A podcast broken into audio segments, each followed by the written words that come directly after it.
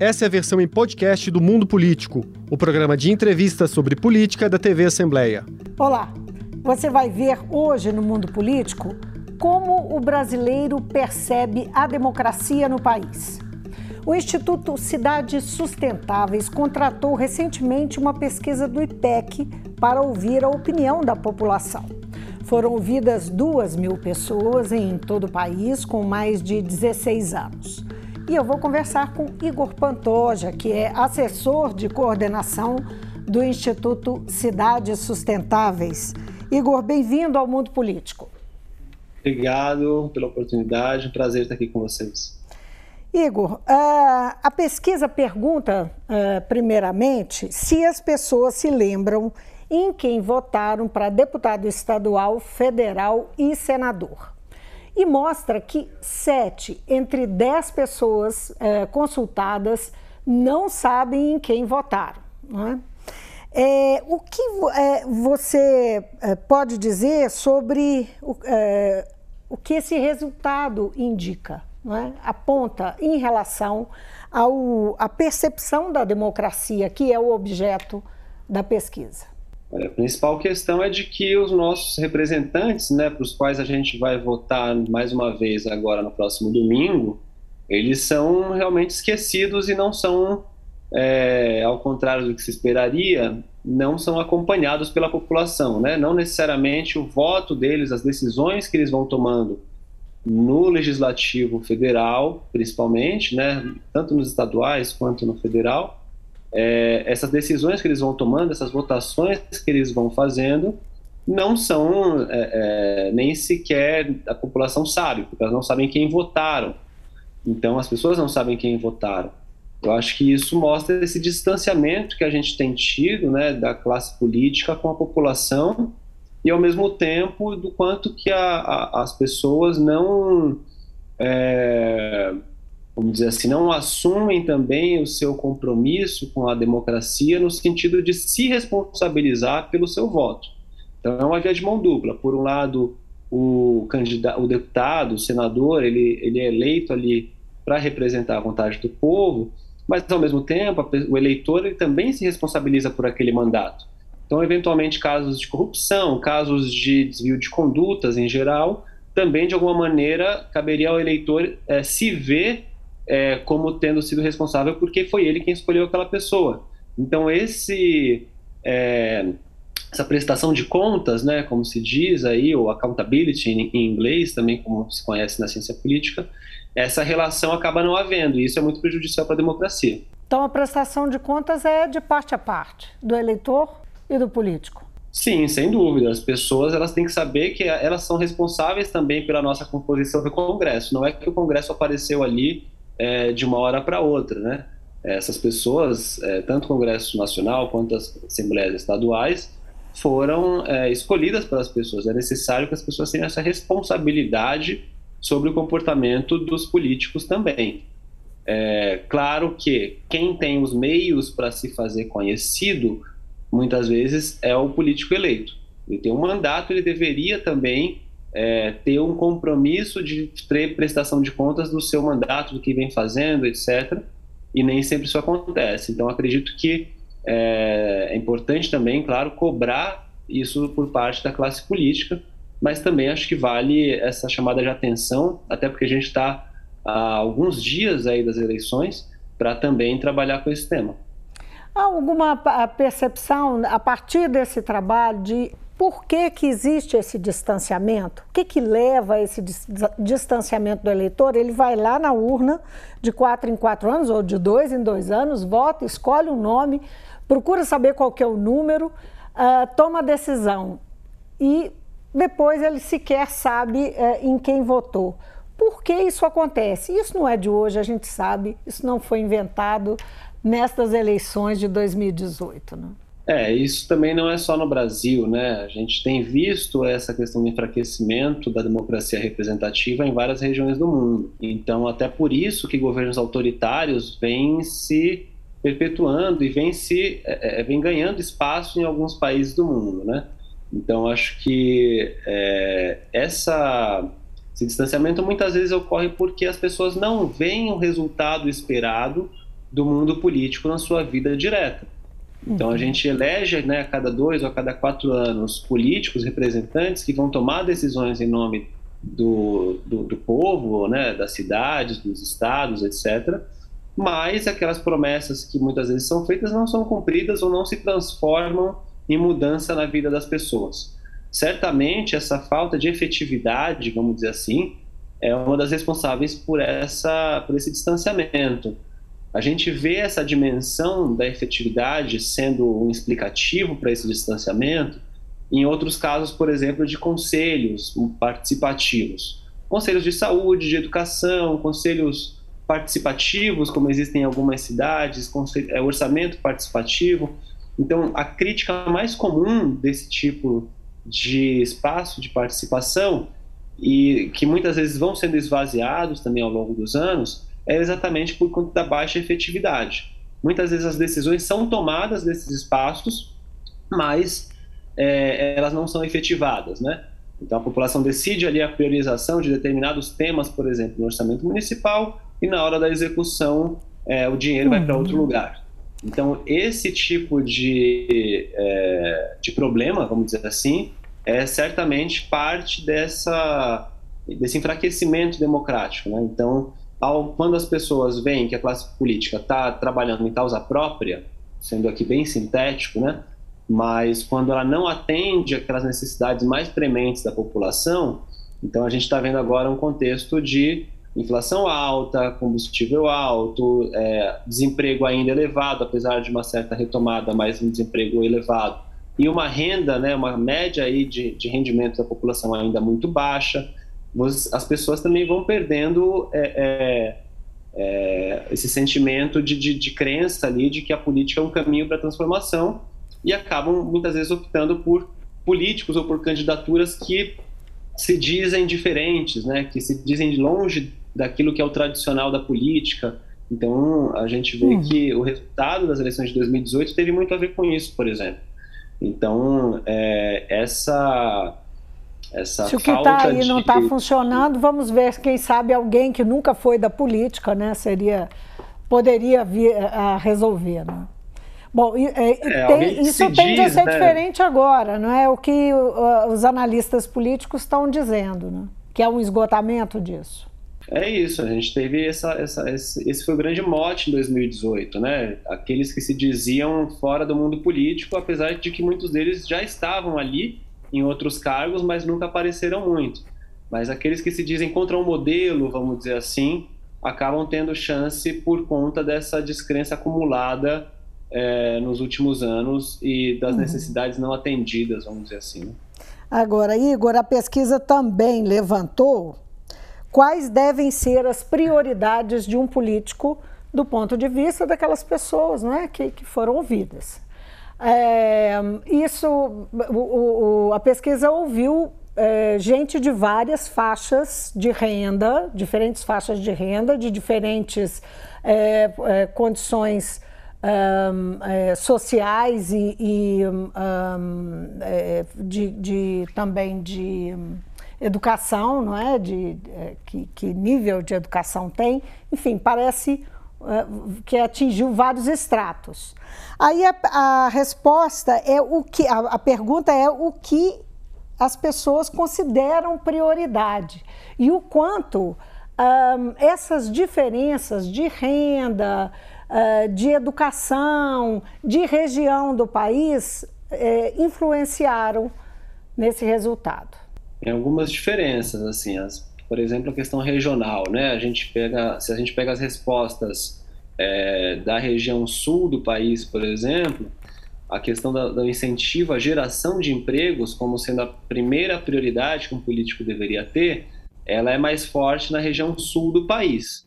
Enquanto na região norte, por exemplo, combater as mudanças climáticas, né, não estava em primeiro lugar, mas foi a região que mais mencionou é, a importância do combate às mudanças climáticas e do combate ao desmatamento, por exemplo. Hum. Então, em cada região do país, a gente vê que também é, certos temas são mais próximos, vamos dizer assim. Né? Uhum. As questões são mais estruturantes em determinadas regiões. Quando você olha grupos sociais, é, você vê que quem falou mais de geração de emprego, por exemplo, da importância né, da, da, da, geração de, de, de, de, de empregos, foram aquelas cidades, aquelas pessoas que moram em periferias de regiões metropolitanas, por exemplo, que não estavam nas capitais, né? É, a gente, o segundo motivo, além da geração de empregos, o segundo tema que deveria ser prioritário, segundo a pesquisa, foi a redução das desigualdades sociais. Então, também tem aqui alguns grupos que acabam respondendo né, de maneira mais fortemente que essa deveria ser uma prioridade. Então, os estratos de nível superior, é, a população com renda familiar até superior a cinco salários mínimos, foi quem respondeu mais que a, redução de desigualdades deveria ser uma prioridade.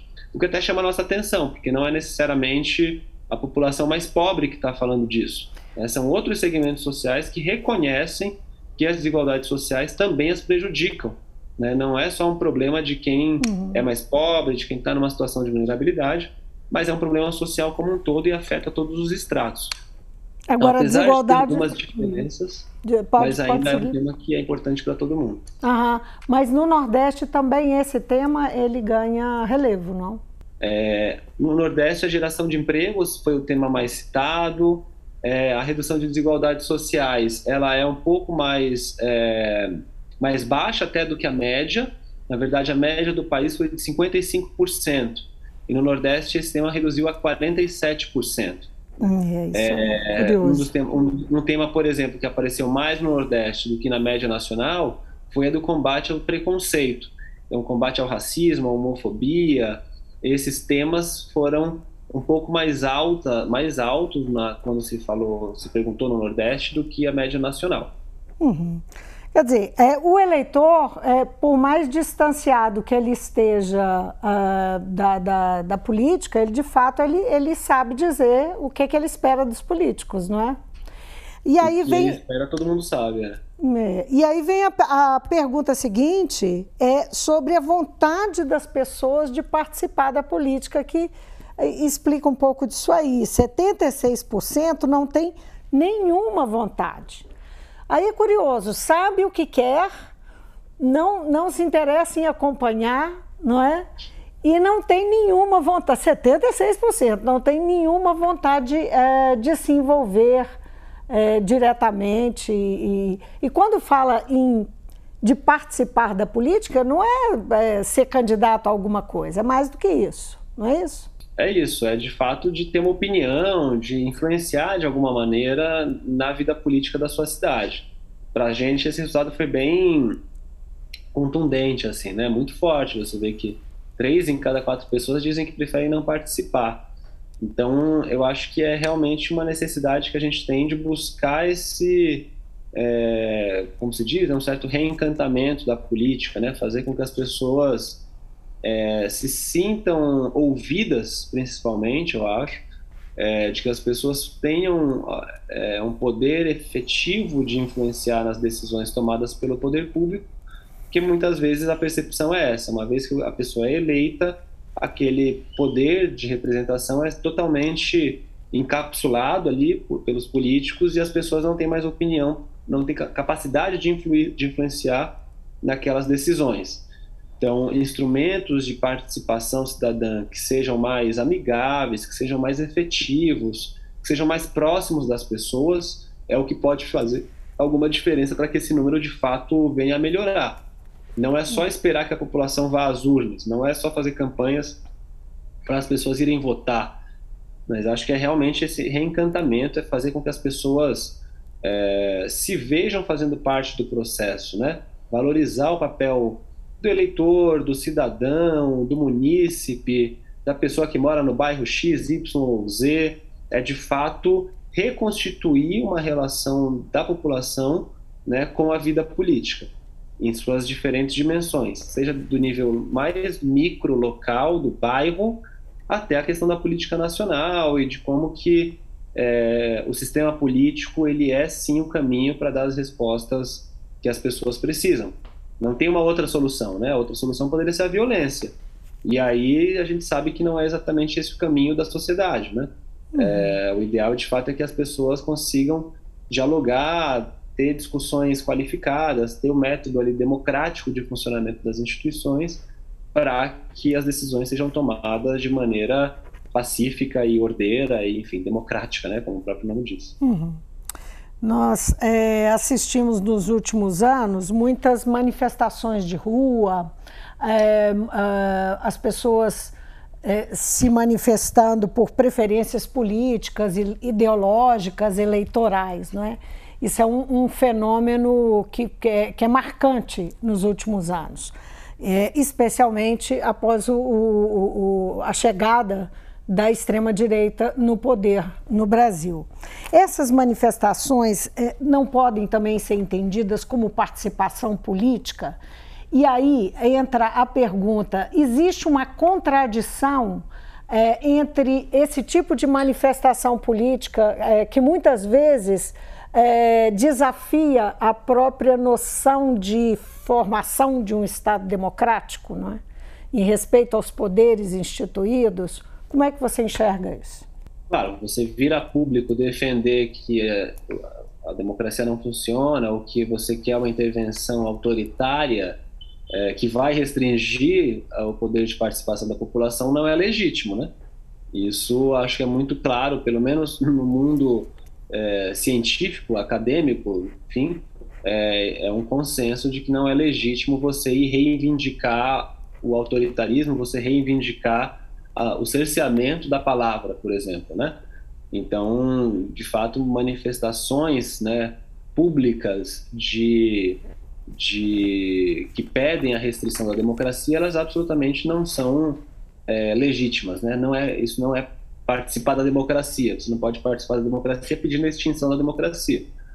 É, então, é enfim, é um princípio quase que filosófico, assim, né? Não faz sentido uma coisa que pede a sua própria anulação. Então, é claro que, por outro lado, é legítimo você sim ter pautas de direita, você ter pautas conservadoras, pode ter o diálogo, a possibilidade de manifestação pública, ela tem que ser garantida, como tem é, né, historicamente sido garantida no Brasil.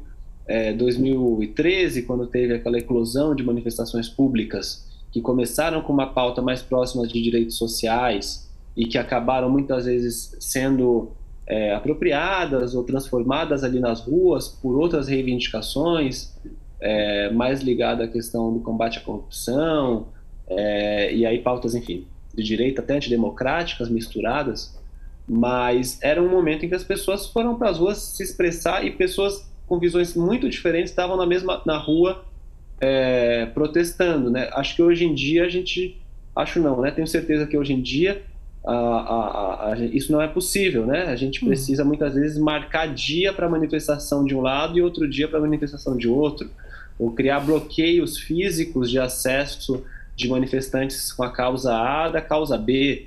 Então, isso é um sintoma de crise da democracia, né?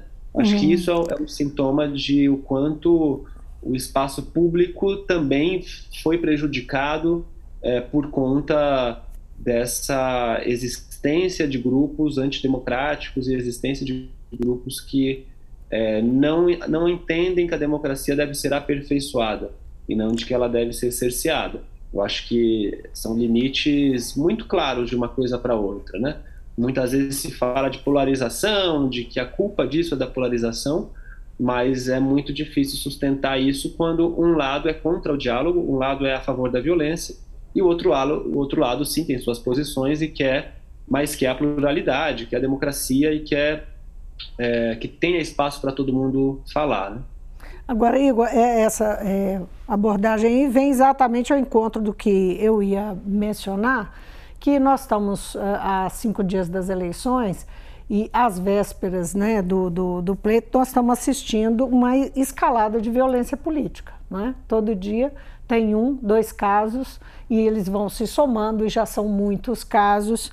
É, e, e, e, é exatamente essa, esse, esses episódios e essa escalada e esse medo que vai é, sendo incutido nas pessoas, é, né, até em relação à, ida às urnas, é, que eu queria que você avaliasse.